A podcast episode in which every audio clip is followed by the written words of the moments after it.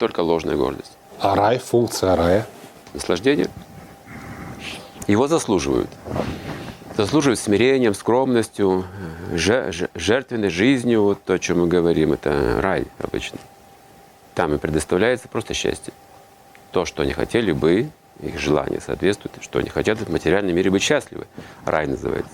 Это материальный мир, но там много счастья. То есть Долго. там такой же мир, да? Есть можно трогать, пить чай, там, да? Также вот есть кресла, кофейники есть, чаи. Ну, все гораздо лучше, конечно.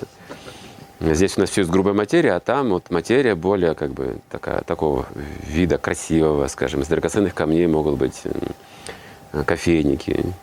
Потом вода вместо чая, нектар был какой-то, который поддерживает существование, там, и дает счастье, в миллионы раз увеличивающееся.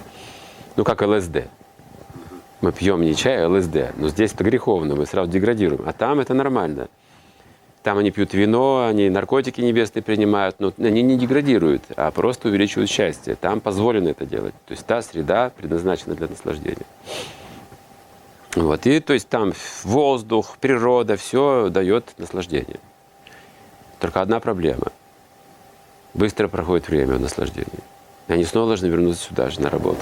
Все-таки. Да, поэтому есть тревога. То есть это отпуск такой получается. Отпуск, да? мы заработали хорошую, как бы, хорошую карму, и там мы можем наслаждаться. Турция. отпуск получить. all inclusive, да? Да, да, да, там тоже такой же и океаны есть, знаете, вот пальмы и деревья желаний, которые все дают, так описывает. То есть такая природа. Рай. Это в области материальной вселенной располагается. Рай, ад, средний уровень. Так устроена вселенная. И все? Всё. Или, или еще что-то есть? Все, больше ничего. Ничего ценного. А духовный мир? Духовный